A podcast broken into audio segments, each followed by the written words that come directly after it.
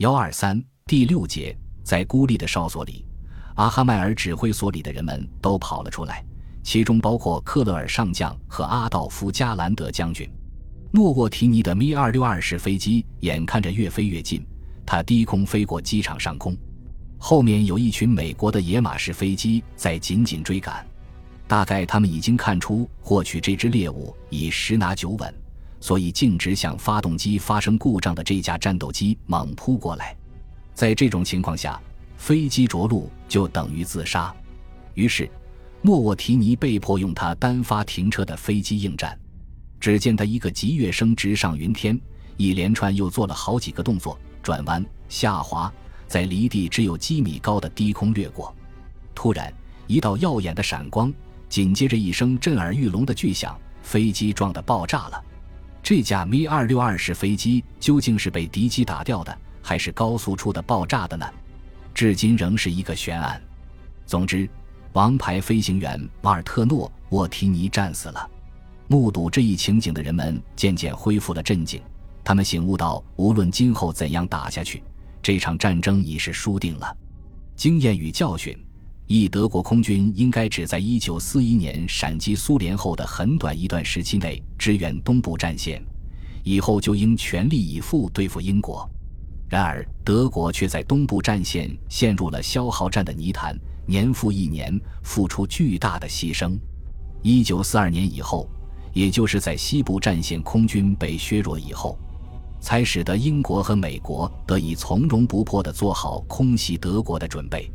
阿尔德方的思维多少有点僵化，总认为虽然自己的战斗机在数量上处于劣势，但在白天能以很高的命中率给敌方的空袭构成威屯，在夜里能迫使敌机炸不中目标。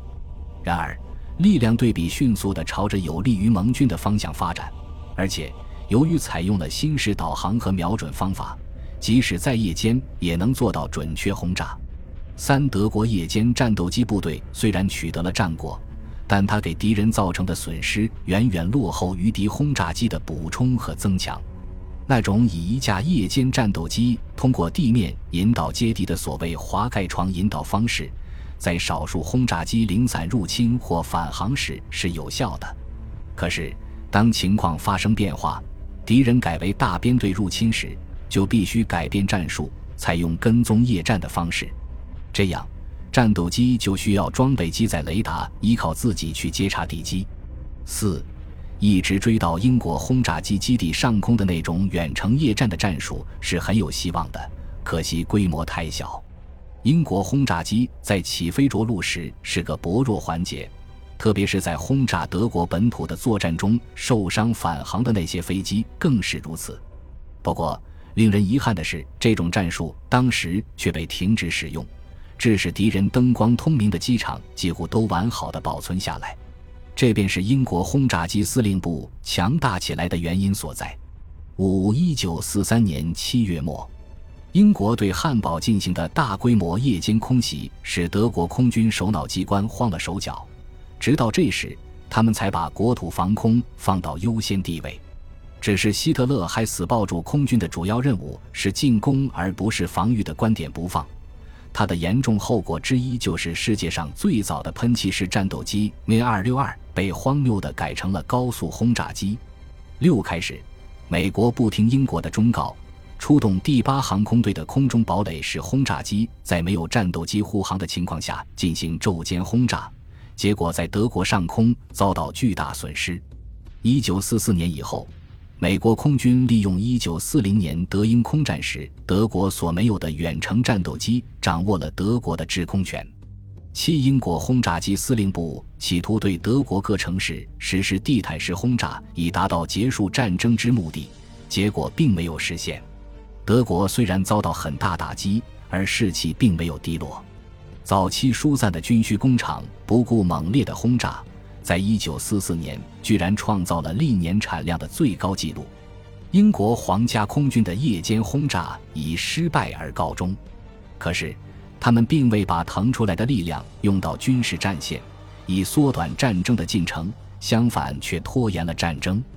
八，与其说决定这次战争胜负的是盟军在诺曼底登陆的成功，以及盟军战术空军在空战中占了绝对优势，倒不如说是由于他们攻击了德国的燃料生产基地和交通枢纽，从而加速了德军的崩溃。当然，还有其他因素，但是可以肯定，决定战争命运的绝不是对一般市民的狂轰滥炸，而是对军事目标的致命打击。希望人们永远不要忘记这个教训。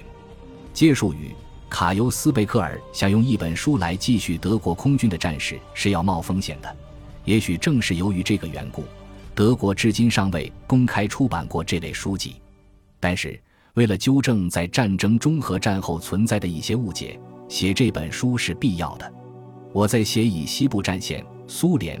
地中海和德国本土为主要空战战场的一些重大事件时，非常留意于准确而如实的记叙。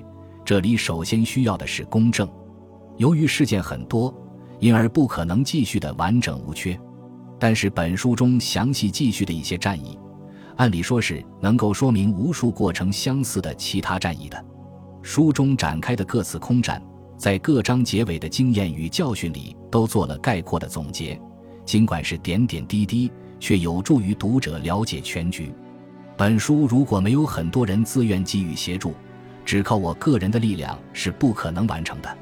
在这里，我仅向那些给予协助的人们表示感谢，因为人数众多，数不以指明。此外，我还要感谢各协会、组织和团体对我的帮助，感谢他们为我组织了会员座谈会，给本书提供了大量的资料。在这里，首先必须提出的是，汉堡的布兰克内塞空军研究室、斯图加特国防问题研究社、布莱梅空军协会以及其他有关组织，特别是德国空降兵协会、轰炸机飞行员协会和战斗机飞行员协会，为本书提供了宝贵的资料。另外，我还要感谢承担本书大部分工作的盖哈特休塔林出版公司和水晶杂志编辑部。水晶杂志曾连载了本书的大部分内容，引起了不仅是德国，而且是全世界读者的强烈反响，从而使作者能进一步了解到数百名各自战役参战者的亲身经历，研究多达数千封来信，进而充实了笔者写作本书的资料。就题材而言，本书介于战史和报告文学之间。对于本书，也许有的读者认为批判的成分多了一些。而另一些读者却与此相反，由于篇幅有限，所以就不能不对要叙述的事件有所选择。我想，那些被遗漏的事件中的当事人或许会对此感到不满。我知道有些人希望尽量全面报道各方面的事件，但作为本书的作者来说，不可能用一本书包罗万象。总之，本书是在继续德国空战史方面走出的第一步。今后此类书籍将会陆续出版。为什么本书对德国空军在最后一年的情况只做了一个简单的总结呢？在这里需要说明一下：一九四四年下半年以后，德国空军在东西两条战线上已经处于无可挽回的劣势，可以说这时他已不能对战争再有什么影响了。在全军消耗殆尽和行将崩溃的情况下。空军领导机关虽然在前线也导演了一些戏剧性的场面，但作者还是打消了继续最后几个月所发生的事件的念头。另外，有关资料一般来说都未涉及到一九四四年以后的事情，这样一来就只得以当事人彼此不同的个人回忆录做依据了。然而，我不想这样做，因为许多军人，诸如阿道夫·加兰德和他的名著，自始至终。都已经根据自己的见解叙述了这些事件。本书只写到一九四四年的理由，并不像某些人所说的那样，只颂扬德国空军的胜利而闭口不谈他的失败。德国空军的失败是从根本上已经注定了的，可以说是由于空军的组建过于仓促，对战争缺乏认真的准备，以及缺少重要的完成任务的机种等原因造成的。关于这一点，在本书的开头部分已有充分的叙述。用假设当时的情况是如何如何这种特定的前提来推断事物的结果，无疑是富有吸引力的。但是我相信，我绝不会被这种写法所引诱，因为重要的不在于推测，而在于事实。本书是德国空军所经历过的战斗历程的纪实，因而我竭力克制以作者的眼光做出道德方面的评价。因为一个实际的问题是，对战争现象的准确判断不能单纯建立在感情的基础上。战时的宣传往往过分地宣扬英雄行为，而战后的运动则反对有关军队的一切。现在仍有许多报刊撰稿人热衷于此，彼此如出一辙，实质上都掩盖了事实，影响真理的发现。首先，我们必须弄清实际上发生了什么事情，以及他们之间的联系。只有这样，才能形成客观的见解，而这种见解绝不会是赞美战争。赞美战争只能给人类带来更多的苦难。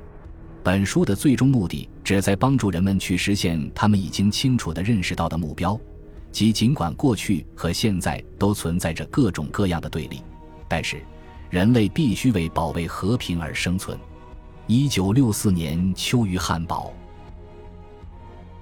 本集播放完毕，感谢您的收听，喜欢请订阅加关注，主页有更多精彩内容。